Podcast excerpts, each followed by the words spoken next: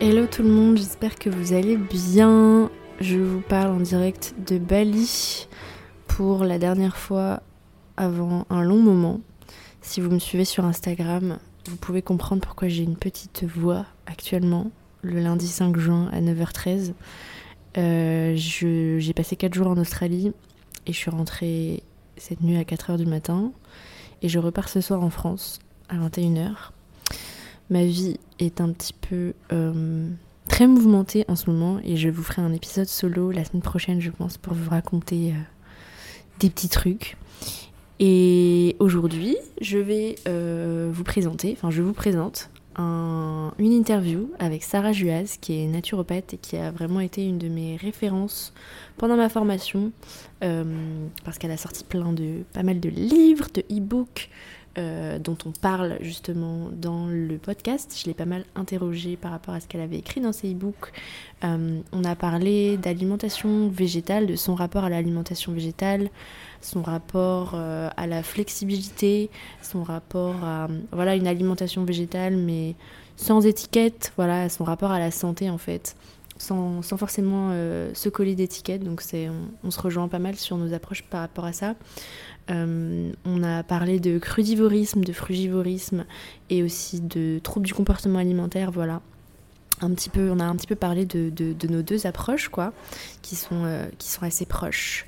Euh, et j'ai beaucoup aimé ce qu'elle a partagé, donc j'ai vraiment hâte que vous écoutiez son, son, point de vue sur tout ça. et je vous conseille vraiment de rester jusqu'à la fin parce que à la fin, les dix dernières minutes, je crois, je l'ai questionné sur euh, un événement personnel dans sa vie qui lui est, qui lui est arrivé ces derniers temps et euh, qu'elle a traversé et je l'ai trouvé vraiment super inspirante. Donc elle va vraiment vous partager euh, toutes ces ressources qu'elle a puisées en elle pour ne pas sombrer parce que voilà, je reçois pas mal de messages de personnes qui me demandent comment faire pour se relever des preuves dures de la vie et elle a vraiment quelque chose de très intéressant, enfin pas mal de choses très intéressantes à vous partager donc restez bien jusqu'à la fin. Voilà. Avant de vous laisser sur notre interview, alors l'épisode du jour est sponsorisé par moi-même. Ça fait euh, plus d'un mois que j'ai sorti mon e-book.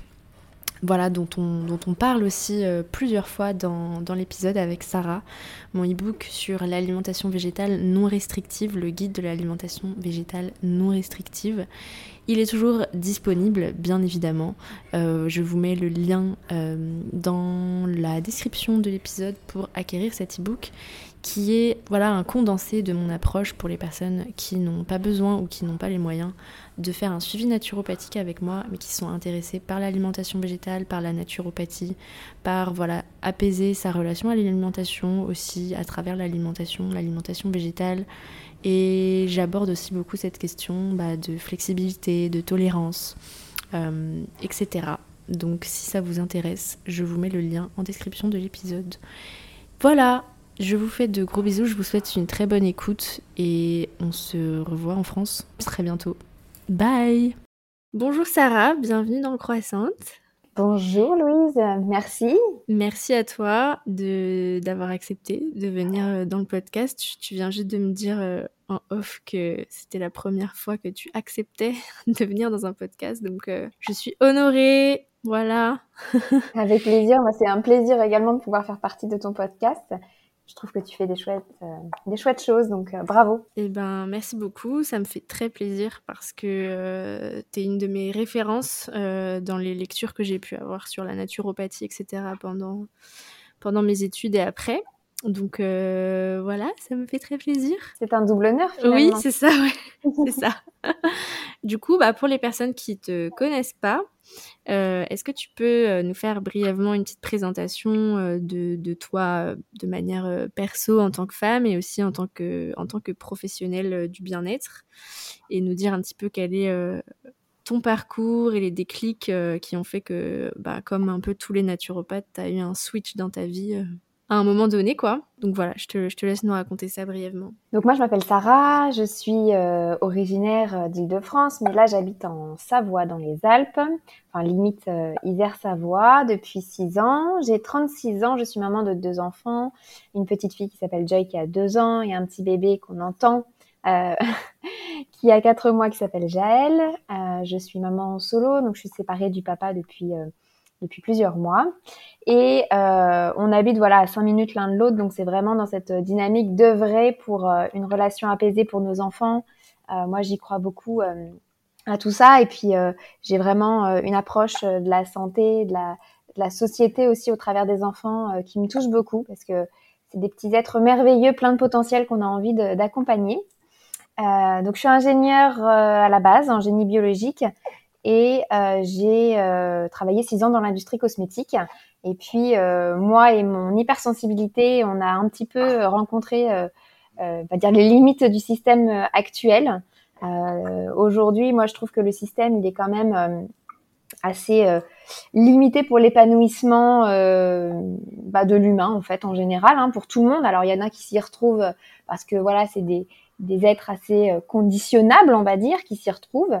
Euh, mais pour tous les êtres euh, hypersensibles, exigeants, perfectionnistes, euh, qui aiment la liberté, etc., c'est parfois un petit peu compliqué de s'y retrouver dans ce système-là. donc moi, en fait, j'ai un des switches qui a, enfin, il y en a eu deux en fait. le premier, premier switch qui m'a fait rencontrer la naturopathie, mais à la base, c'était pas du tout pour devenir naturopathe. C'était une blessure sportive parce que je faisais beaucoup de sport, je courais beaucoup. c'était aussi une façon une sorte d'exécutoire en fait, une façon de, de, de dévier l'énergie. Hein. On dit en naturopathie, le muscle est le pendant du nerf. Donc euh, moi, le sport était vraiment un axe euh, prioritaire dans ma vie. Et donc, euh, je me suis posé beaucoup de questions. Je me suis dit, mais c'est pas possible. Comment je peux m'être blessée en sport alors que je fais tout ce qu'on me dit de faire au niveau, enviro enfin, au niveau gouvernemental? Il faut manger des mmh. produits laitiers, des protéines animales, etc. Et, et je comprends pas. Qu'est-ce qui se passe en fait Et donc là, je me suis dit, ok, il faut que je revoie la base de tout. Euh, je vais aller chercher un petit peu pourquoi finalement euh, j'ai cette blessure. Donc après, j'ai compris que j'étais euh, acidifiée et que donc c'est ce qui avait créé la blessure, etc. Et en fait, à l'époque, donc c'était il y a dix ans, le milieu de l'alimentation végétale, l'alimentation vivante, c'était quelque chose qui n'était pas encore très connu. Il y avait Thierry qui commençait à être connu, il y avait Irène qui commençait, pareil, à prendre un peu plus d'essor, mais c'était les débuts. Et donc moi, j'ai beaucoup cherché euh, au niveau anglo-saxon, au niveau des pays américains notamment, euh, ce qui se faisait. Et c'est là que j'ai rencontré ben, la raw food, donc l'alimentation vivante. Euh, et là, je me suis dit, ok, on va, on va tester en fait, on perd rien à tester. Et donc, euh, j'ai introduit beaucoup, beaucoup de fruits, de légumes. J'ai arrêté euh, tout ce qui était dit acidifiant, donc euh, les viandes, les produits laitiers. mais je mangeais déjà pas beaucoup de viande, mais beaucoup de produits laitiers. le fameux blanc de dinde là qu'il fallait manger pour avoir des protéines. voilà, donc j'ai arrêté tout ça et puis j'ai vraiment focalisé sur les fruits, le brut, les légumes. j'avais introduit des smoothies verts. J'avais pas encore de jus de légumes dans mon assiette à l'époque. Euh, mais des smoothies verts, euh, et j'avais gardé les œufs, le quinoa et les pois chiches. Et je faisais des grosses salades de crudités, etc. Et déjà en faisant ça, j'ai vu une différence euh, sur plein plein de points, euh, des, des, petits symptômes qu'on peut dire étant euh, normaux, euh, comme les gencives qui vont être facilement irritables, qui saignent. souvent on dit ah non mais mes parents ils avaient ça donc c'est bon c'est normal. et en fait non on hérite d'un terrain mais on n'hérite pas des, des, symptômes en fait. Et donc, euh, j'ai aussi introduit en parallèle de ce changement alimentaire un petit peu de jeûne, euh, un petit peu de purge. Et là, en fait, j'ai eu euh, donc une peau qui s'est améliorée. Moi, j'avais des petits boutons de temps en temps en lien avec le cycle ou des choses comme ça. Ça s'est amélioré. J'ai mes gencives qui ont arrêté de saigner. J'ai la vue qui s'est améliorée. Et là, je me suis dit, ok, il y a tout ça qui s'améliore alors que c'était pas ce que je cherchais. Je cherchais juste à ne pas me blesser en sport c'est qu'il y a quelque chose à, aller voir là-dessus. Et puis, euh, bah, la naturopathie a fait partie de ma vie en tant que perso, enfin, personnellement, mais c'est pas tout de suite que je me suis dit que j'allais euh, avoir ce switch déclic pour changer de vie. Donc j'étais toujours dans l'industrie cosmétique, j'ai changé de métier, je suis devenue commerciale, donc il y avait euh, pas mal de pression aussi. Et en fait là, j'ai frôlé le burn-out, j'ai eu un petit burn-out au bout des quatre mois de ma période d'essai, et là je me suis dit ok, euh, t'as que t'es toute jeune dans l'industrie, t'as déjà un burn-out, ça va pas. Qu'est-ce qui se passe? Euh, Et puis durant mes nuits d'insomnie, euh, je cherchais ce que je pouvais faire qui ait du sens dans ma vie. donc je pensais à l'agroécologie, à comment aider les pays en voie de développement à intégrer plus voilà de, de permaculture, etc. Et je me suis dit mais non, en fait ça ça va pas, j'ai zéro bagage là-dedans, ça veut dire qu'il faut tout recommencer de zéro. Et puis durant, durant ces nuits d'insomnie, j'ai eu comme un, éclair, une lumière. Alors ça fait un peu spirituel de dire ça, mais c'était comme un truc, une évidence. Tu sais, ça t'arrive très rarement. C'est limpide, c'est une évidence. Et moi, c'était, OK, Sarah, c'est la naturopathie. Il faut que tu te lances dans la naturopathie. Et là, je me suis dit, OK, bah, on, essaye, on tente. Et c'est vrai que ça a été euh, ben, le switch, en fait. Ça a été euh, tout ça, en fait. Ça n'a été pas un switch instantané. Il y a eu tout un cumul de, de, choses qui ont fait que j'ai eu ce switch. Et je regrette absolument pas d'être, euh, d'avoir vécu tout ça. Hein, ça n'a ça, ça pas été facile. Mais en tout cas, euh, ça a fait le déclic et j'ai pu réaliser pas mal de rêves après. Tu parlais de, de mes livres tout à l'heure. Euh, écrire des livres, ça a été euh, hyper euh, valorisant et et ouais, c'était un rêve en fait d'écrire un livre et notamment le premier qui est autour de l'alimentation végétale crue aux éditions Le Duc, qui est une bible qui contient un peu plus de 500 pages. Et, euh, et ça, c'était le livre que j'aurais voulu trouver moi quand j'ai transitionné. Et donc, je l'ai vraiment écrit dans cette optique-là de dire, OK, les personnes qui veulent transitionner, je vais leur offrir ce que moi, j'aurais voulu trouver. Et donc, euh, voilà pour ma petite présentation.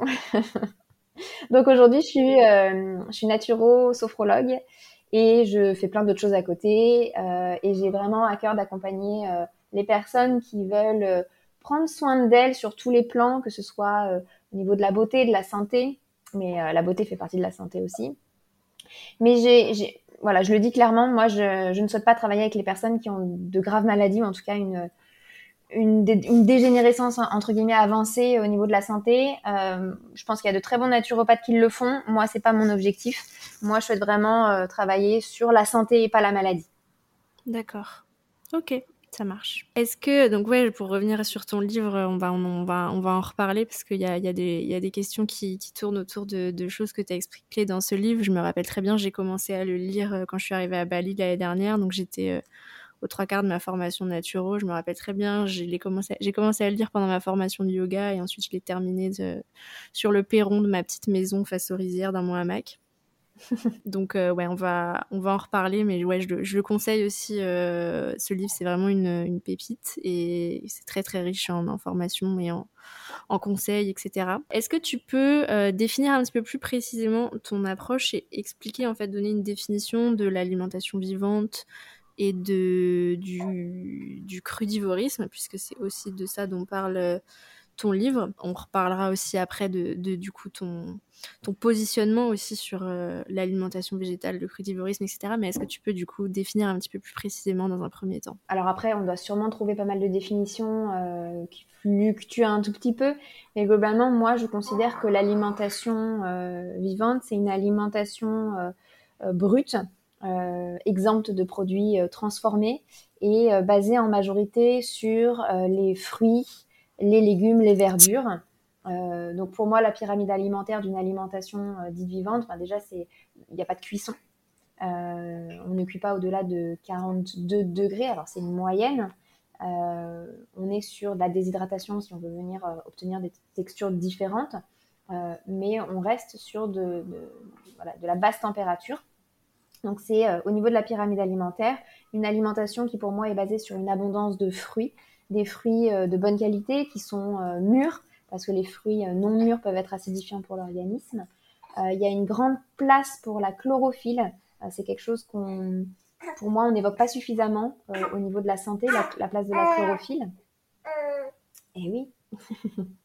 et la chlorophylle, donc c'est tout ce qui va être verdure, donc euh, les, les verdures type épinards, salade, mâche, mais aussi euh, tout ce qui est euh, euh, bah, l'herbe de blé. On peut faire du jus d'herbe de blé. Et ça, c'est vraiment quelque chose qui est très vitalisant et riche en chlorophylle. La chlorophylle, c'est une structure qui est proche de l'hémoglobine du sang. c'est le sang des plantes, en fait. Ils appellent ça le green blood en anglais. Et, et aujourd'hui, je pense qu'on n'en consomme pas suffisamment. si on regarde un peu l'assiette de tout le monde, il y a une feuille de salade dans l'assiette par jour maximum. Donc, et encore, et encore, tu vois, la feuille de salade, c'est pas toujours le cas. Donc, c'est basé sur ça, sur une abondance de, fruits, euh, des verdures, des légumes crus en majorité. Alors, quand je dis légumes, c'est des légumes en cuisine. D'un point de vue botanique, ce serait plutôt des fruits, mais qui ne sont pas sucrés, qui sont des fruits salés comme le concombre, la tomate, le poivron, tout ça, ça va être euh, facilement digeste. Quand on est sur des légumes qui sont plutôt euh, carottes euh, ou autres tubercules, on va être sur des légumes qui sont quand même assez riches en fibres. Et ça peut être parfois en grande quantité assez irritant pour, pour l'intestin. Donc oui, on peut les manger crus, tout ça, mais avec parcimonie et surtout bien bien mâché. Ou en jus de légumes. Oui, ou en jus de légumes. Et après, on peut rajouter dessus bah, des algues, des noix, euh, des graines germées, euh, des, fruits gras, les olives, les avocats, les noix de coco. Mhm. Euh, voilà, et donc pour moi, c'est basé là-dessus. Après, en fonction des tempéraments, on peut ajouter des sous-produits animaux, que sont les œufs, les, produits laitiers, plutôt des fromages, non pas des, yaourts qui peuvent être plus acidifiants, mais des fromages au lait cru de brebis ou de chèvre qui sont plutôt des petits animaux et donc plus proches euh, de nous. Mais en tout cas, l'alimentation vivante, telle qu'elle est conçue aujourd'hui, c'est une alimentation qui est plutôt végétale. Donc il n'y a généralement pas de sous-produits animaux ni de produits animaux. Euh, maintenant, euh, on va l'aborder, mais moi j'ai une approche de l'alimentation qui est très très flexible et qui ne colle pas forcément à des étiquettes. C'est pour ça que j'ai du mal peut-être à répondre à ta question et à définir exactement mm. ce que c'est. Euh, pour moi, dire euh, l'alimentation vivante, c'est ça, ou alors je suis crudivore, ou alors je suis végétalien, ou alors je suis, euh, je sais pas moi, je pratique le, comment on appelle ça, le, paléo, le paléo, ou alors le keto. Voilà, je cherchais, c'est ça. Et bah du coup, on est sur une étiquette, c'est-à-dire que je mange comme ça, mais ça interdit souvent de manger quelque chose. Donc c'est, on est sur de l'interdiction. On ne mange pas de quelque chose. Moi, j'ai tendance à dire, vaut mieux parler d'une alimentation végétale euh, à majorité euh, végétale, à majorité crue, que euh, de causer une étiquette. c'est plutôt une approche qui est inclusive, c'est-à-dire je mange plus de végétal, je mange plus de cru dans mon assiette. J'introduis quelque chose plutôt que de supprimer quelque chose. Et je trouve ça, cette approche quand même plus positive euh, parce qu'on sait que quand on interdit quelque chose, de toute façon, on a tendance à faire l'inverse euh, aussi. Donc, euh, moi, c'est plutôt une approche inclusive que je souhaite avoir. Et après, on peut aussi rentrer dans les, dans les étiquettes par différents biais. Il y a le biais de la santé, mais il y a aussi le biais de l'éthique animale, le biais de l'environnement. moi, je me concentre sur le biais de la santé. Et la santé, bah, c'est la vie, c'est le mouvement. Donc, figer quelque chose, pour moi, c'est pas forcément euh, sain, justement, dans l'absolu, de, figer tout ça. Euh, il y a tellement de facteurs qui peuvent euh, influencer l'alimentation. Et quand l'alimentation, elle est uniquement faite avec le mental, je pense qu'on fait fausse route, qu'on fait erreur, et que c'est plutôt dans l'écoute du corps, l'écoute du cœur avec l'intuition, que c'est qu'on va aller plus loin et qu'on va trouver la, bonne réponse à offrir à notre corps. Donc moi, c'est plus dans cette écoute du corps que j'ai envie d'aller. Euh, donc tu me parlais peut-être tout à l'heure, euh, je, crois que tu l'as dit, d'une approche plus instinctive, plus sensorielle. Euh... Ouais. Ouais, bah c'était la, la, question, euh, la question d'après. Du coup, je voulais que tu, que tu puisses t'exprimer du coup sur, sur, ce, sur ce truc des étiquettes. Voilà, j'imagine que tu pu être euh, bah, critiqué aussi par, euh, par des naturopathes, par des non-naturopathes sur, euh, sur cette, ce, ce pendant en fait de la naturopathie, accès à alimentation vivante, crudivorisme, etc., véganisme, où on peut être qualifié d'extrême. aussi de bah, d'être le pendant de la naturopathie qui va insuffler de l'orthorexie, des troubles du comportement alimentaire chez les gens, etc. Donc j'avais envie que tu de t'offrir la possibilité de te repositionner et puis de que les gens comprennent aussi que même là-dedans, enfin voilà, qu'il y a des approches qui peuvent être quand même euh, euh, saines et euh, flexibles et dans la bienveillance en fait, même quand on parle de, de ça quoi. Oui, et effectivement c'est bien que tu apportes de ça. Effectivement, j'ai déjà eu des retours sur sur oui favoriser effectivement peut-être les troubles du comportement alimentaire. Alors là, moi j'ai envie de spécifier un point. Je trouve au contraire que ce type d'alimentation qui est vraiment basé sur la micronutrition, c'est-à-dire qu'on apporte vraiment euh, des micronutriments. Ça va être un, pan d'amélioration pour toutes les personnes qui ont des troubles du comportement alimentaire. Mm. Pour moi, c'est les personnes qui sont, qui sont sous-nourries, qui vont avoir souvent des troubles du comportement alimentaire parce qu'en fait, elles savent pas, savent pas s'orienter en fait. C'est comme une boussole qui fait comme ça. Hein. Euh, donc moi, il y a, ce pan-là, mais il y a aussi une déconnexion du corps complètement. Et donc on n'est pas dans l'écoute du corps et on ne sait pas où aller. Donc bien sûr, il y a une, une, éducation à faire. Pour moi, il y a un accompagnement qui est très euh, pertinent que tu fais d'ailleurs. Pour, pour moi, il y a vraiment euh, axer l'alimentation sur euh, le vivant. C'est aussi se reconnecter à son corps et retrouver des sensations qu'on n'avait plus. Et ça, c'est pour moi une des solutions à apporter aujourd'hui à des personnes qui souffrent, du, qui souffrent du, des troubles du comportement alimentaire. Classiquement, euh, on les met euh, dans des hôpitaux, on les enferme et euh, on leur donne un plateau avec des pâtes et un steak à bouffer. clairement, je vois pas comment ces personnes peuvent aller mieux. On les oblige, on les gave et euh, au bout du moment, euh, à partir du moment où elles ont pris 3, 4, 5 ou je sais pas le nombre de kilos dont elles ont besoin pour sortir, elles sortent. Elles sortent et elles se retrouvent à nouveau perdues parce qu'on les a pas éduquées, parce qu'on les a pas reconnectées à leur corps, parce qu'on leur a pas dit que ça venait aussi de la micronutrition. Euh, donc euh, clairement, euh, qu'on me dise ça, moi je trouve que c'est plutôt risible en fait, parce que hmm. je suis pas du tout d'accord avec ça. Donc ça me touche pas en fait non plus parce que je sais que c'est pas, en tout cas juste, c'est pas mon approche. Et je suis pas dans une approche en disant bah voilà le plan alimentaire c'est ça tu suis ton plan, alimentaire. Moi j'ai eu beaucoup beaucoup de difficultés à écrire mes livres parce que euh, on m'a dit tu fais des programmes Sarah. Là je me suis dit ah ouais je fais des programmes mais euh, comment je fais pour que ces programmes euh, soient tolérés par tout le monde sachant que chaque individu a des besoins différents. Donc ça a été très compliqué pour moi. Je sais que tous les programmes bah, vont pas convenir à tout le monde. euh, mais c'est aussi pour ça que je, moi, j'éduque à retrouver ce contact avec le corps, ce contact avec l'intuition. Qu'est-ce que le corps dit? Et ça, c'est un travail que Dominique Guyot a, a, essayé de partager autour de l'alimentation sensorielle, euh, sur comment se connecter à son corps et écouter les signaux du corps. Typiquement, euh, souvent, on pense que quand on a plus faim, c'est quand on a le ventre plein. Bon, déjà, c'est une erreur. Quand on a le ventre trop plein, c'est qu'on a été trop loin euh, déjà dans, dans l'alimentation. Et après, il y a plein d'autres signaux qui sont en fait des signaux d'arrêt sensoriel, euh, comme par exemple euh, bah, avoir une éructation, un RO, c'est un signal d'arrêt sensoriel. Quand on a une sursalivation, quand on a soif, tout ça, c'est des signaux d'arrêt sensoriel. donc, donc moi, j'aimerais vraiment qu'on rééduque les personnes à tout ça. Et, et, on devrait l'éduquer, le transmettre dès le plus jeune âge, dans les écoles ou autres.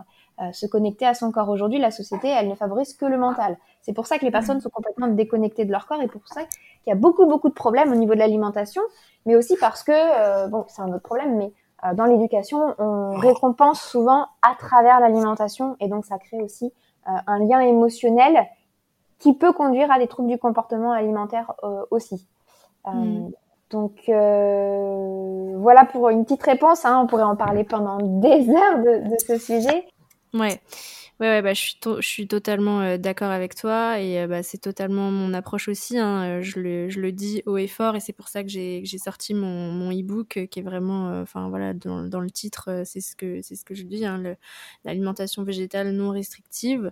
mon message, mon principal message, c'est vraiment, c'est vraiment ça, c'est que que vous vous plongiez dans une hygiène de vie naturopathique ou que vous vous plongiez dans l'alimentation végétale ou que vous soyez attiré par le crudivorisme, vous pouvez le faire de manière abondante et la charge mentale principale d'aller vers tout ça, c'est pas de, euh, de survivre aux restrictions, c'est plus d'ajouter toujours des choses en fait et de d'avoir une diversité et de ouais de, de, de, savoir ajouter plein plein de choses. Donc euh, toutes ces choses, elles sont dans les livres de Sarah, elles sont dans mon e-book aussi.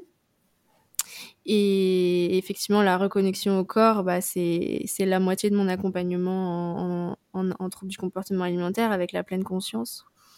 Euh, et je voulais que tu euh, reviennes aussi par rapport à cette question, juste avec ton, ton parcours aussi dans l'alimentation végétale. Est-ce qu'à un moment, tu t'es complètement mise 100% vegan, 100% cru euh, Et qu'est-ce qui a fait que si c'est le cas, tu es revenu puisque tu consommes quand même des produits animaux euh, maintenant. Euh, est-ce qu'il y a eu aussi un espèce de où tu t'es mise à 100% et puis tu fait tes revenus en arrière? Est-ce qu'il y a quelque chose comme ça? Oui, euh, donc après, comme je disais tout à l'heure, c'est fluctuant et la vie, elle est mouvement. Donc moi, j'ai vraiment à cœur de transmettre aussi ça, c'est que l'alimentation qui nous convient aujourd'hui sera pas celle qui nous conviendra demain, ni dans deux ans, ni dans cinq ans. Donc l'alimentation, elle est dépendante de tellement de facteurs, de facteurs environnementaux, euh, comme le climat, la zone géographique.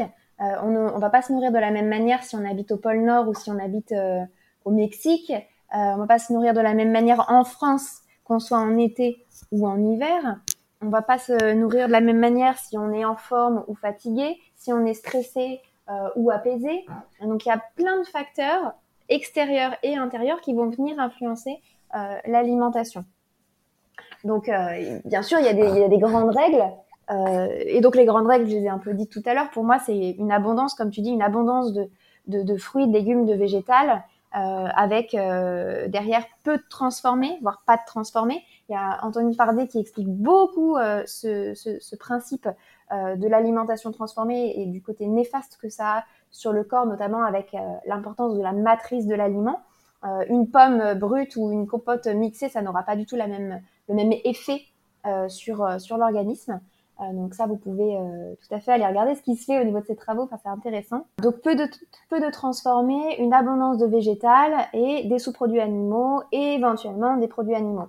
Pour répondre à ta question, j'ai effectivement eu une période euh, où j'ai été 100% cru, on va dire à 95% plutôt. J'ai jamais été 100%, mais très très fort cru, donc on va dire 95%. Et alors quand je dis pas 100% cru, c'est parce que par exemple j'utilisais euh, de la moutarde du commerce que je peux acheter ou des trucs comme ça qui sont pas forcément du brut 100%. Euh, mm. voilà. Comme je t'ai expliqué tout à l'heure, en fait, au départ, j'ai quand même gardé les, le quinoa, les œufs, les pois chiches, mais j'étais vraiment sur euh, très peu de, de corps gras, euh, vraiment sur du végétal. Après, c'était accentué sur fruits, beaucoup, beaucoup de fruits.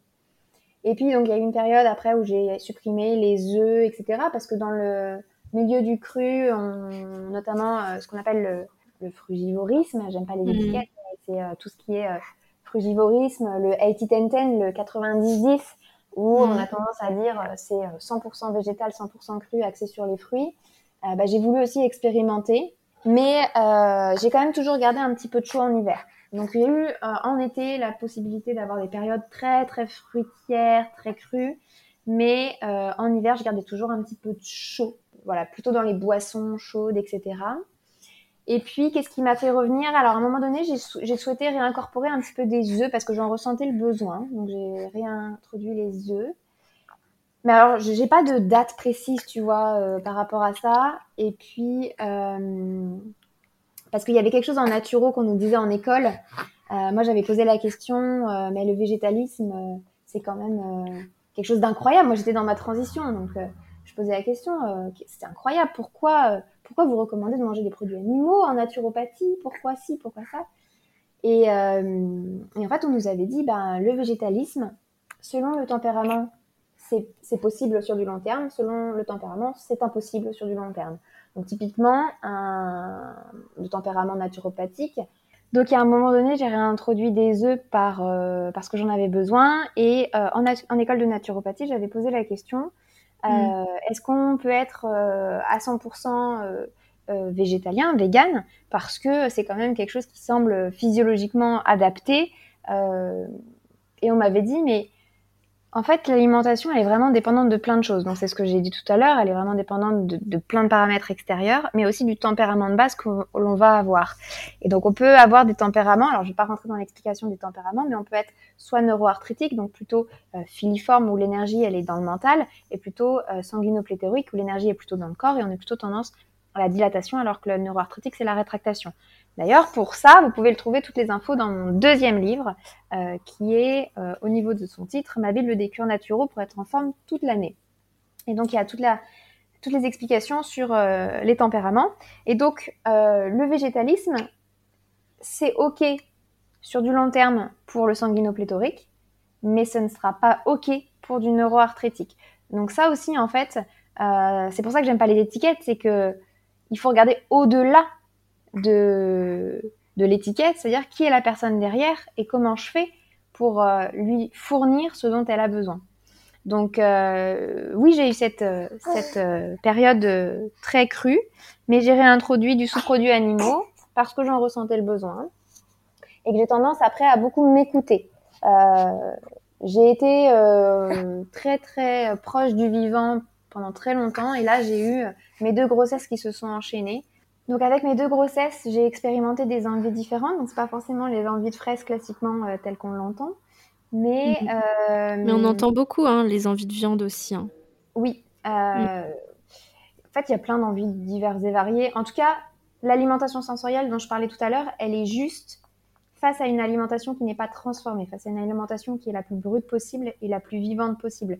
Si on veut écouter les signaux du corps, c'est face à ça. Si on est face à une alimentation standard traditionnelle, on n'arrivera pas à dénouer le, le, bon du mauvais, entre guillemets. On n'aura pas ces signaux qui vont être euh, justes, voire on les aura pas du tout. Euh, donc c'est vraiment important euh, d'avoir la bonne alimentation pour pouvoir se dire, ok, j'écoute mon instinct. Et donc pendant la grossesse, ce que j'ai vu chez la plupart des personnes qui mangent vivant, parce que j'ai aussi échangé avec beaucoup de naturaux qui sont devenus mamans, souvent, durant le premier trimestre de la grossesse, le cru, on en a là, on n'arrive pas. Le cru, ça passe mmh. pas. Euh, moi, je fais vraiment le lien avec ce côté, euh, la grossesse, c'est hyper acidifiant pour l'organisme, c'est très déminéralisant. Et je pense que le corps, il sent qu'il y a une acidité qui se met en place. Et il a envie d'autre chose, euh, il a envie de basifier autrement. Euh, et, euh, et après, ça revient hein, au, cours du deuxième et du troisième trimestre. Mais après, moi, j'ai eu des envies très crues, mais par contre, beaucoup, beaucoup de, de protéines, mais issues du végétal. Je me faisais des bols entiers d'algues et de graines germées. donc, effectivement, c'est de l'envie de protéines. Chez certaines femmes, ça peut être l'envie de boudin, l'envie de viande, effectivement, l'envie de poisson qui a été le cas durant ma deuxième grossesse où j'ai eu envie de poisson quasiment tout au long de la grossesse. Euh, donc j'ai eu envie de beaucoup de poisson et de fromage et de fromage au lait cru et j'ai réintroduit du beurre cru. Ouais. Du beurre cru durant ma deuxième grossesse. Pourquoi? Euh, C'était pas forcément une envie en fait. Euh, c'est parce que entre mes deux grossesses, donc je m'étais beaucoup intéressée aux enfants, j'ai eu beaucoup de femmes qui sont venues, venues me voir pour la santé de leurs enfants. Et en fait, j'ai découvert qu'il y avait une grosse problématique aujourd'hui, qui est qu'il y a un nombre croissant d'enfants qui pourraient avoir une alimentation et qui ont une alimentation euh, sur le papier euh, correcte, mais qui ont des dents carriées, qui ont des dents abîmées. Et euh, c'est pas c'est pas normal en fait. C'est pas normal qu'on ait des problèmes de dents en mangeant comme ça. Donc je me suis beaucoup intéressée à cette problématique là, notamment aux travaux de Weston A. Price, qui, mhm. euh, qui a fait un grand, grand voyage pendant des années tout autour du monde pour aller voir les diverses civilisations mangeaient de manière ancestrale. On en a parlé avec Mao Brut justement dans l'épisode euh, où je l'ai invité il y a quelques, quelques semaines. Donc, euh, Et ben voilà, et donc du coup, lui, il parlait de l'importance des vitamines liposolubles, A, D, E, K. Et, et le beurre, typiquement, c'est une source de vitamine A essentielle. Et je me suis dit, bon, ok, allez, Sarah, de toute façon, toi, t'aimes bien expérimenter, t'aimes bien voir si ça peut euh, booster, optimiser quelque chose. Alors, vas-y, teste. Introduis un petit peu de beurre. De toute façon, il faut que tu euh, aies des, vitamines pour les apporter à ton bébé parce que la minéralisation de la maman va influencer la minéralisation de l'enfant et donc ses dents à venir puisque la mmh. minéralisation des germes dentaires se font pendant la grossesse, plutôt vers la fin. Mais euh, du coup, il faut minéraliser avant. Et donc j'ai essayé. Au début, c'était pas une envie du coup, c'était plutôt euh, mental. Tout à l'heure, je disais qu'il faut pas écouter le mental, mais bon, voilà. Euh, des fois, c'est un juste équilibre à trouver. Mm-hmm. Et, je, me suis dit bon bah tu testes, si t'aimes pas, si ça te plaît pas, t'arrêtes. Et là, je me suis dit ah ouais, en fait, ça fait du bien. J'aime bien et, euh, et, je me sens bien avec. J'ai la sensation que ma digestion, ça lui fait du bien aussi. Que donc j'ai dit bah ok, je vais continuer. Et en fait, j'aime bien. Et donc pendant là, je suis à quoi? Quatre mois de postpartum. Donc j'ai dû en manger pendant six mois là du beurre cru quasiment tous les jours. Mhm. Et là je sens, tu vois, que j'ai fini ma tablette. Bah, je pense pas aller en racheter. Donc je me mhm. dis que c'était sur un temps et que peut-être je vais en avoir besoin après. Et moi c'est vraiment ça que j'ai envie de transmettre, c'est que l'alimentation pour moi, c'est à utiliser comme euh, bah, à visée nutritive au quotidien, mais aussi à visée curative, c'est-à-dire de faire des petites cures de certains aliments des fois. Et tu parlais de la viande tout à l'heure. La viande, typiquement, pour des personnes qui sont épuisées, euh, très très très fatiguées, euh, la protéine animale va être intéressante pour les reconstruire, les aider à revenir à un état de santé qui pourra après euh, tolérer une alimentation très axée sur le végétal. Mais au mhm. départ, la protéine, ça va être la protéine animale, ça va être une protéine de construction, de, régénération. Alors que le végétal, c'est plutôt euh, pour nettoyer, pour, pour voilà, bien sûr de nourrir avec les micronutriments qu'il y a derrière. Mais, mais c'est différent. Donc oui, la, la protéine animale, la viande, c'est quelque chose qui peut être introduit ponctuellement donc au niveau de la viande, d'un point de vue éthique, au niveau de l'animal et de l'environnement, j'y étais entrée parce qu'effectivement, je pense que ça a du sens quelque part, euh, mais ça a du sens dans une alimentation dite standard, entre guillemets. Euh, le respect de l'animal et du vivant, on peut très bien l'avoir en consommant ponctuellement des produits animaux, des sous-produits animaux, euh, si on retrouvait euh, un mode de vie qui était euh, très en, en, en lien avec la nature. Euh, donc, moi, j'y reviens un peu à tout ça. C'est on peut très bien manger euh, des œufs en respectant euh, les poules qui sont en, train de passer leur vie dans leur pré, dans le jardin. On peut très bien avoir des bons animaux qui vivent toute leur vie en pleine santé, bien nourris, non stressés. Donc c'est le corps, il a des besoins, il faut savoir l'écouter. Hein. On parlait des arrêts sensoriels, des signaux sensoriels dont Dominique Guyot parle beaucoup. Euh, moi, je vais juste partager un petit truc euh, du coup que j'ai vécu. J'ai fait un stage avec Dominique Guyot euh, pendant trois jours pour m'initier à l'alimentation sensorielle. Et j'avais beaucoup entendu des cas qui se retrouvaient face à des viandes crues où le, le sensoriel disait bah vas-y mange-en, ton corps il en a besoin. Et comment comment j'aurais dealé avec ça si c'était mon cas? Moi qui ai une alimentation végétale depuis depuis des années, comment je vais mmh. euh, gérer ça si mon corps a besoin de viande? Et en fait, pas du tout. Je suis arrivée devant, j'ai pas du tout eu envie. Enfin, j'ai pas eu de signaux, donc j'étais contente euh, bah, de me dire ok, j'ai respecté finalement les besoins de mon corps. Par contre, j'ai eu un copain, lui, qui euh, qui est naturo aussi et qui avait une alimentation axée sur le végétal. Il s'est retrouvé face à une viande maturée, une viande très sèche, maturée pendant des mois, du mouton sec là. Alors là, il a passé la soirée en dégommé. et parce que son corps lui disait, mais vas-y. Et en fait, il n'arrivait pas à s'arrêter. Il en mangeait, il en mangeait, il en mmh. mangeait, il en mangeait. Et, euh, je pense que c'est important. Enfin, c'est vraiment l'exemple typique qui montre que on est des êtres tous différents avec des besoins différents et qu'il est important de s'écouter. Et ce que je mmh. disais aussi, c'est que euh, moi, je vois l'alimentation comme euh, comme potentiellement des cures en fait. On peut faire des mmh. cures d'aliments parfois. Euh, mais pas forcément les avoir tout au long de la vie. Donc, euh, il est possible, euh, je sais pas, d'avoir des cures comme j'ai fait moi durant ma deuxième grossesse. Pendant 9-10 mois, j'ai eu envie de poisson, j'ai mangé du poisson. Je sais pas, pendant si pendant 3 mois j'ai envie de, manger du fromage cru, bah je le fais. Si pendant tu vois, là, 6 mois, j'ai mangé du beurre cru et j'en étais très bien. Là, j'arrête. Ben, je suis très contente. En fait, je le vois vraiment comme un besoin qu'il faut combler. Et on a une alimentation, on va dire, de fond, de base, qui est euh, bah, l'abondance du, végétal et du vivant. Mm. Oui, je suis d'accord. Et c'est marrant parce que quand je suis revenue de Bali en décembre, enfin en novembre, novembre 2022, après un an à Bali et un an de véganisme plutôt strict, vraiment à 99%, j'ai eu ce craving sur le beurre. Euh, euh, voilà, je pense que je voyais beaucoup passer les stories de, de, certains naturopathes qui conseillent le beurre cru à foison et que j'habite en Bretagne aussi, donc euh, c'est difficile. Mais je sentais vraiment que j'en avais besoin aussi, effectivement, ce truc de la vitamine A, donc ça aussi je l'explique dans mon e-book, la vitamine A, on peut la synthétiser, mais encore faut-il avoir un foie qui fonctionne, ne pas fumer, ne pas être stressé, etc. pour pour euh, transformer en fait la bêta-carotène en vitamine A, etc. Donc euh, ça peut marcher comme à, un moment de la vie, bah, quand on a des périodes stressantes ou des périodes intenses comme des grossesses, et bah ça marche plus. Et dans ces cas-là, bah, où est le problème de effectivement faire des cures et de d'arrêter de, de, se mettre des restrictions parce qu'on a décidé qu'on était vegan et que euh, bah, si on arrête tout, on doit tout arrêter pour toujours et qu'on doit être dans des cases et que ça n'a pas de sens quoi.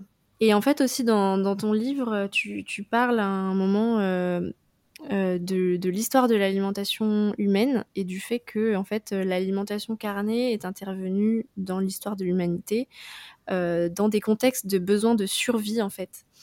Euh, et j'ai trouvé ça super intéressant. Et, euh, et Marco, euh, Marco Poachich, donc, est le, mon formateur, l'Académie de nutrition végétale que j'ai, que j'ai suivi, il parle aussi beaucoup de, de ça, de, en fait, de sortir du mode survie pour aller vers le, le, mode conscient. Et je pense que même, voilà, il y a toujours en fait des moments dans la vie où on est en mode survie.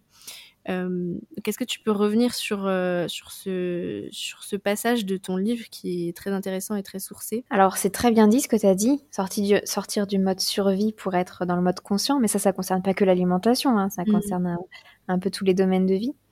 Euh, alors, je vais, je vais y aller très en surface. Hein. Je pense que si les mmh. personnes veulent aller dans le détail, il y a les informations dans, dans le livre. Ouais, ouais. En fait, ça vient aussi des peuples qui ont commencé à migrer euh, à la base, euh, on considère qu'on était quand même dans des zones euh, tropicales et que bah, le climat était plutôt clément tout au long de l'année. On peut avoir une abondance de végétal dans l'assiette.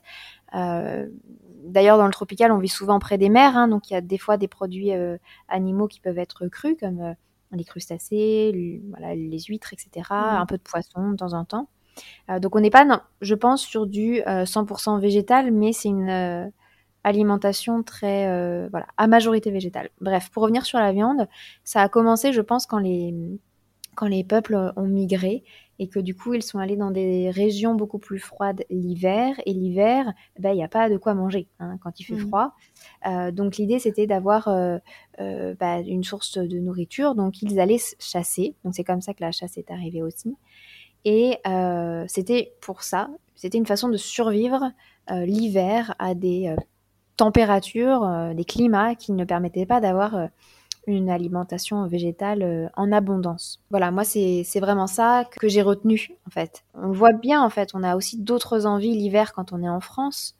quand on a beaucoup moins de fruits, beaucoup moins de, de, de vivants, de végétal, on est attiré par d'autres choses en fait qui viennent nourrir autrement.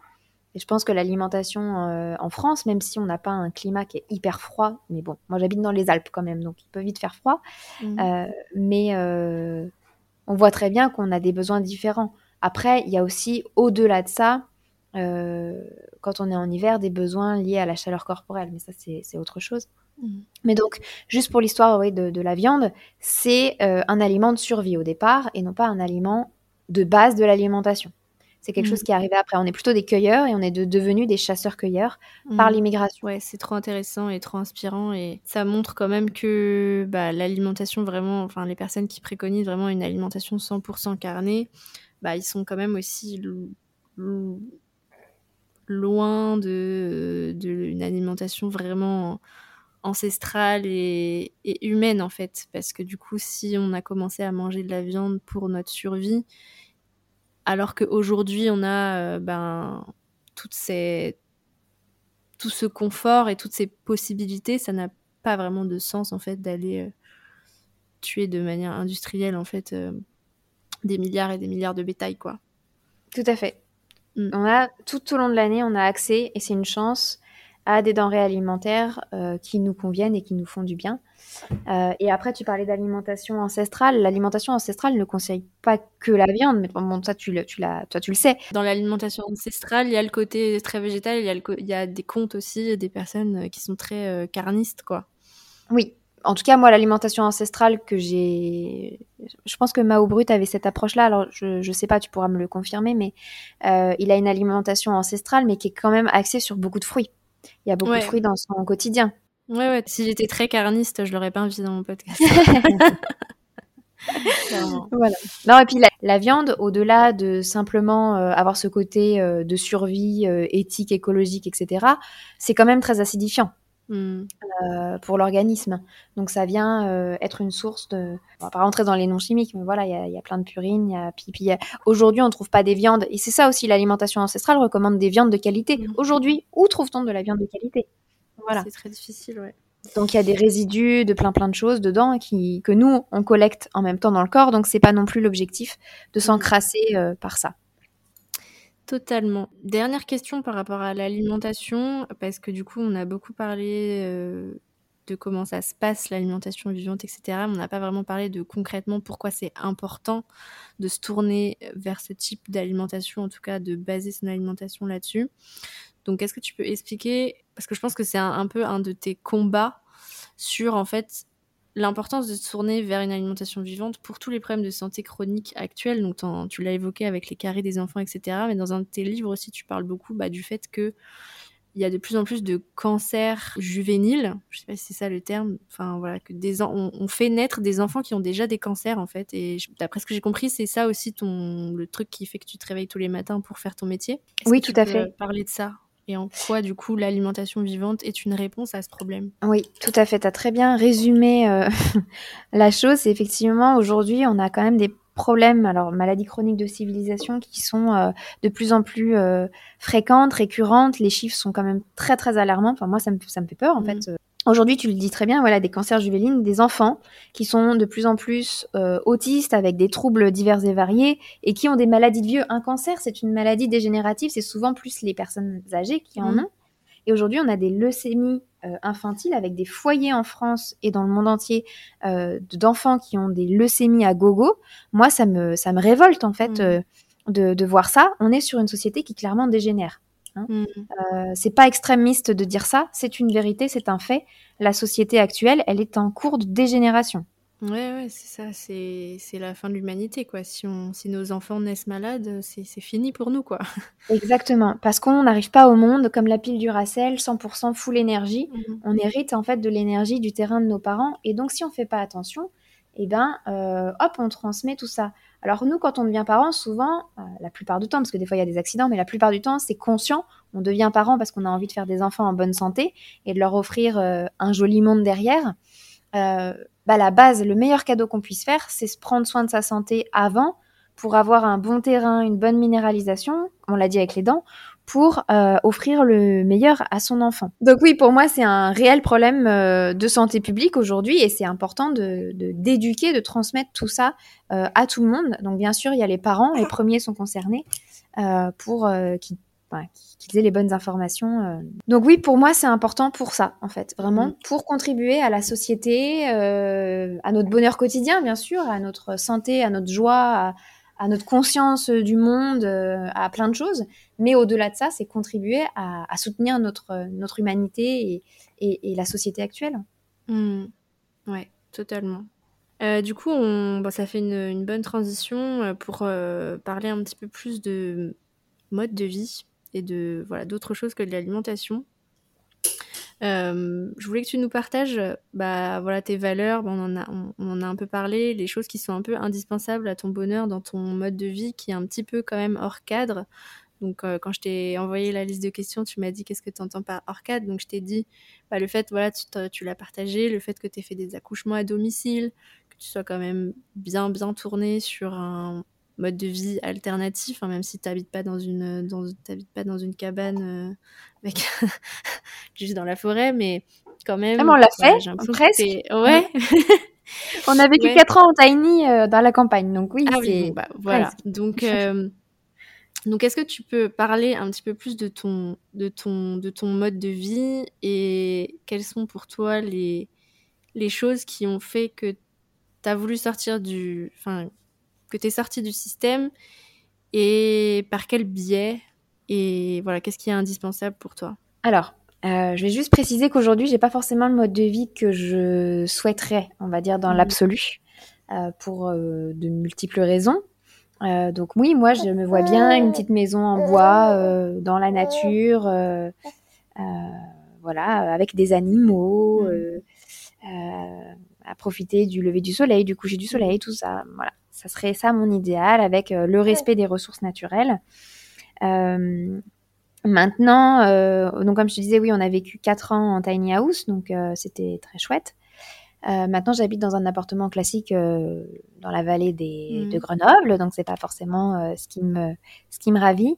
Mais effectivement, j'essaye de respecter au maximum ben l'écologie, on va dire, du corps, de la santé.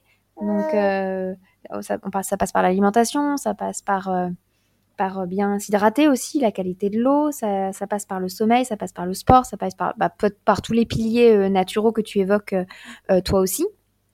Mmh. et le mode de vie hors cadre, en fait, c'est... Moi, tu vois, c'est pour ça que je t'ai posé la question, mais t'entends quoi par hors cadre? Parce mmh. que je, je le vois pas comme hors cadre, je le vois comme quelque chose de normal, en fait. Je le vois comme étant... Bah, c'est évident Finalement, comme l'alimentation vivante, ça devrait juste être l'alimentation normale, quoi. C'est c'est le système qui est malade, en fait. C'est pas, pas nous qui sommes des extrémistes euh, babos Saint-Sarwell, quoi. c'est ça. Et donc, euh, oui, oui, pour, bah, pour parler des accouchements, typiquement, euh, ça, fait, ça, ça fait hors cadre.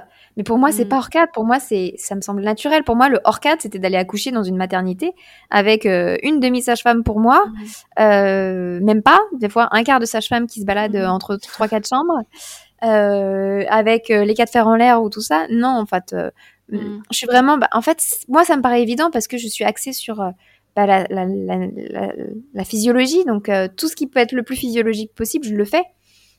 Et donc. Je bah, je sais pas trop comment répondre à cette question en fait, parce que je sais pas quoi cibler exactement euh, comme étant euh, hors cadre, mais au quotidien, euh, bah, je vais respecter les rythmes naturels, l'écologie intérieure et extérieure au maximum. Mhm. Ok. Je voulais te poser une question, ben voilà, personnelle, mais voilà, en même temps, tu, l'as partagée sur sur les réseaux, donc donc c'est pour ça que je me, je me permets de, de, te la poser et libre à toi de partager ce que tu as envie de partager aujourd'hui. Mais du coup, euh, bah, tu l'as évoqué aussi en introduction du podcast. Euh, il t'est arrivé euh, bah, un aléa de la vie assez difficile hein, ces, derniers temps, un scénario ben, que personnellement je redoute énormément. Est-ce que tu veux expliquer déjà brièvement cet événement? Et surtout j'aimerais beaucoup parce que j'ai trouvé très, inspirant en fait tes partages. Euh, et je reçois beaucoup de messages de personnes qui me disent euh, qu'elles n'arrivent pas à remonter la pente en fait de moments un petit peu déprimants dans leur vie. Euh, donc j'aimerais que tu partages cet événement et que tu donnes les ressources en fait que tu utilises toi, que tu as puisé en toi peut-être pour ne, ne, pas sombrer en fait et voilà de partager un petit peu de, sagesse euh, pour les personnes qui ont du mal à se relever de problèmes personnels, euh, voilà, pour finir ce podcast. Alors merci beaucoup, beaucoup pour ta question. C'est avec plaisir que j'y répondrai. Euh, parce que effectivement, euh, j'ai des retours comme ça qui me disent euh, oh, mais c'est incroyable, moi j'aurais pas pu vivre ça, mmh. ou quelle sagesse, quelle force. Et moi, ça me, je me sens comme une petite fille qu'on fait un compliment qui a du mal à le recevoir parce que pour moi, ça me semble évident en fait la manière dont j'ai procédé, comme ta question précédente sur le hors cadre finalement. Mmh. Pour récapituler, 2022 a été un petit peu compliqué parce que j'ai eu un enchaînement d'événements compliqués. Donc en fait, en juin, j'ai perdu ma mère et en début juillet, euh, Damien, mon ex-compagnon, demandait la séparation alors que j'étais enceinte de trois mois. Hmm. Et donc là, euh, tu es en mode euh, j'ai besoin qu'on me soutienne, mais hmm. en fait, on me lâche. Hmm. Donc et en plus avec une grossesse, enfin et, pendant la grossesse, c'est les émotions pour une hypersensible qui sont mais plus plus plus plus. Donc ah ça a été un peu compliqué, surtout que moi un de mes projets, c'était vraiment la construction d'une famille euh, unie, euh, épanouie. Euh. Donc en fait, il y avait le deuil de, ma maman, il y avait le deuil de cette famille épanouie, puis il y avait tout un deuil bah, du couple aussi autour de ça. maintenant, je, je, pense que c'est aussi lié à mon tempérament. moi, j'ai un tempérament à ne pas me reposer sur ce qui m'arrive. j'ai vraiment en fait envie de me dire, bah en fait, ce qui m'arrive, c'est pas par hasard. Je sais que dans la vie, euh, tout peut être fluide, comme tout peut être compliqué si on est sur le mauvais chemin, entre guillemets. Et mm. tout ce qui nous arrive, c'est aussi source euh, d'apprentissage, d'évolution. Donc comment, comment je fais pour transformer cet événement en quelque chose de positif euh, pour moi? Ça ne veut pas dire qu'on ne doit pas vivre l'événement, ça ne veut pas dire qu'on ne doit pas dire je suis triste, je suis pas bien, je suis mal, c'est difficile pour moi. Au contraire, il faut en parler. Et moi, je pense que ça, ça a été quelque chose d'important pour moi. Euh, dans ma famille, j'ai cette problématique de on ne dit pas les choses. Et là, je me suis dit, mais en fait, parle, parle, parle, parle à tout le monde. Tu as envie de parler. De quoi tu vis? Qu'est-ce que tu vis? Qu'est-ce que tu ressens? Parle, parle, parle. Et donc ça, moi, ça m'a libérée au niveau de ce chakra de la gorge, de pas retenir, tu sais, quand tu retiens tout, tu sens ton chakra de la gorge qui est noué. Et là, je me suis dit, ok, il faut parler, il faut dire ce que tu vis pour pas le, garder en toi, il faut le faire sortir de toi. Et après, il y a d'autres méthodes. Hein. Euh, les personnes qui n'aiment pas forcément parler, elles peuvent aller euh, crier, hurler, danser, euh, elles peuvent le faire par écrit. Mais vraiment, l'idée, c'est de ne pas garder en soi les choses pour ne pas les engrammer dans le corps. C'est vraiment les faire sortir. Et après, moi, j'ai décidé de, de me faire aider. Je me suis fait aider dès le début, donc par euh, des médiums, euh, des énergéticiens, des chamans, euh, et je voilà, j'ai eu, on va dire, quatre thérapeutes qui m'ont accompagné, une psychologue qui est très chouette aussi, qui est énergéticienne mmh. et chamane en même temps.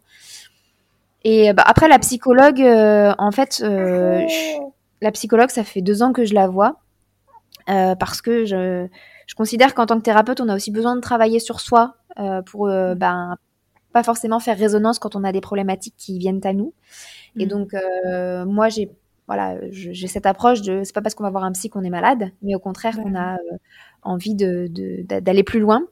Et donc tout ça m'a beaucoup aidé. En fait, je me suis dit, il faut pas que je reste seule. Il faut vraiment que je libère tout ça, que je parle et que je me fasse aider. Et que j'ai cette vision de la vie qui me dit, OK, là, on essaye de te dire quelque chose. C'est un peu comme la maladie et la santé. La maladie, c'est le mal a dit, c'est le corps qui parle ben, autrement, la vie nous parle aussi. Et euh, elle nous apprend des choses. Et des fois, je me dis aussi, c'est. Alors, ça, c'est une approche qui est un peu plus spirituelle, qui n'est pas forcément euh, euh, conscientisée par tout le monde ou acceptée par tout le monde. Mais moi, je, je pense que c'est des cadeaux des êtres aussi qui sont partis et qui mmh. nous disent bah voilà, moi, j'avais envie de transmettre ce message. J'ai peut-être pas pu le faire pendant que j'étais en vie parce que j'avais euh, mes, mes, mes, limites humaines qui étaient là et que l'âme ne pouvait pas forcément s'exprimer dans son message.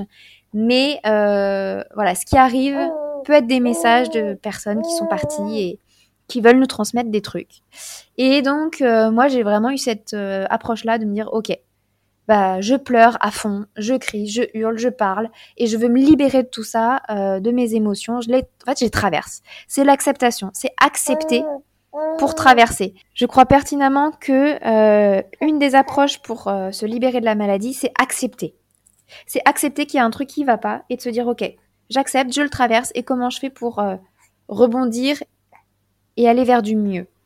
Et finalement, les, les, événements de la vie, c'est un peu la même chose. Qu'est-ce que mmh. j'en retire? Et puis aussi, c'est se dire mais en fait, je suis le seul responsable à bord de ma vie. Et c'est la même chose avec la santé, on est le seul responsable de sa santé. Et je me dis, bah ok, la personne qui était avec moi, elle avait aussi ses blessures, elle avait aussi ce qu'elle a vécu, elle avait euh, ce qu'elle avait à vivre aussi. Et moi, je suis pas forcément responsable de ce qu'elle a vécu. Bien sûr, dans une relation, on a les deux bouts, hein, chacun a un bout euh, dans une relation. Mais je pense qu'il faut se déresponsabiliser et se dire, ok, bah si c'est pas la bonne personne, si je lui apporte pas la bonne chose, et eh ben voilà, on passe son chemin et on va trouver les bonnes personnes qui nous apporteront des choses.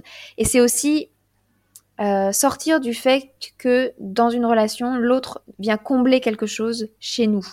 Euh, mm. C'est aussi s'apprendre à s'aimer soi-même et à être euh, complète soi-même pour accepter une bonne relation aussi et accepter que ça se passe bien. Et je pense que quand ça se passe pas bien, alors bah voilà, moi j'ai cette expérience de six, années de vie commune où on a beaucoup lutté. Alors, on a eu euh, une relation très, très fusionnelle et je pense que la fusion n'est pas sain sur le long terme.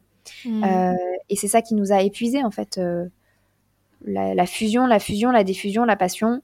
Et pour moi, c'est pas forcément voilà, sain sur le long terme. Donc, il faut accepter aussi, des fois, quand on aime les personnes, de les laisser s'en aller.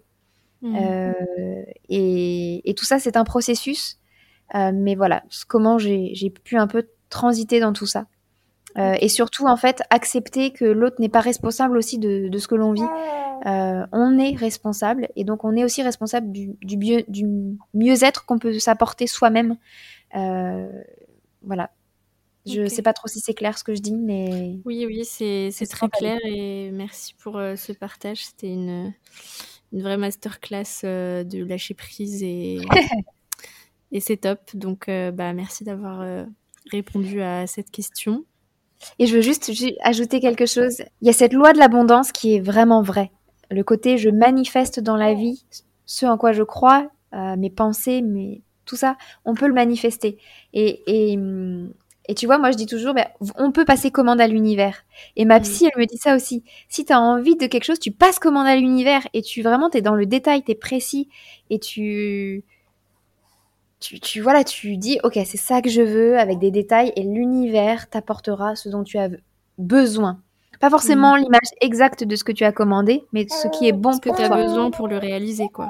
Eh ben, merci euh, beaucoup. Euh, merci à toutes les personnes qui m'ont écouté cette interview jusqu'au bout. Si vous voulez continuer à être euh, abreuvé de sagesse, vous pouvez aller suivre Sarah sur son compte Sarah Juaz Naturo, je crois. C'est ça le. Sarah Juaz tiré bas Naturo, ouais. Ouais. Et à, à dévorer ses livres, ses e-books. Et puis voilà.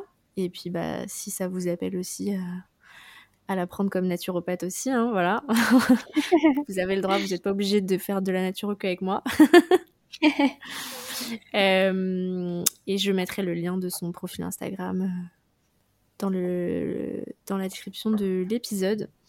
Euh, bah, merci beaucoup, Sarah. Merci beaucoup, Louis. C'était un plaisir d'échanger avec toi. Euh, assez fluctuant avec la petite à côté, mais en tout cas un, très très grand plaisir. Et, j'aime beaucoup échanger sur euh, nos approches euh, qui se rejoignent beaucoup. Donc merci pour ta confiance et de m'avoir invité dans ton podcast. De rien, merci à toi. À bientôt. merci. et bonne, bonne journée à vous tous et à la semaine prochaine pour un nouvel épisode. Bye.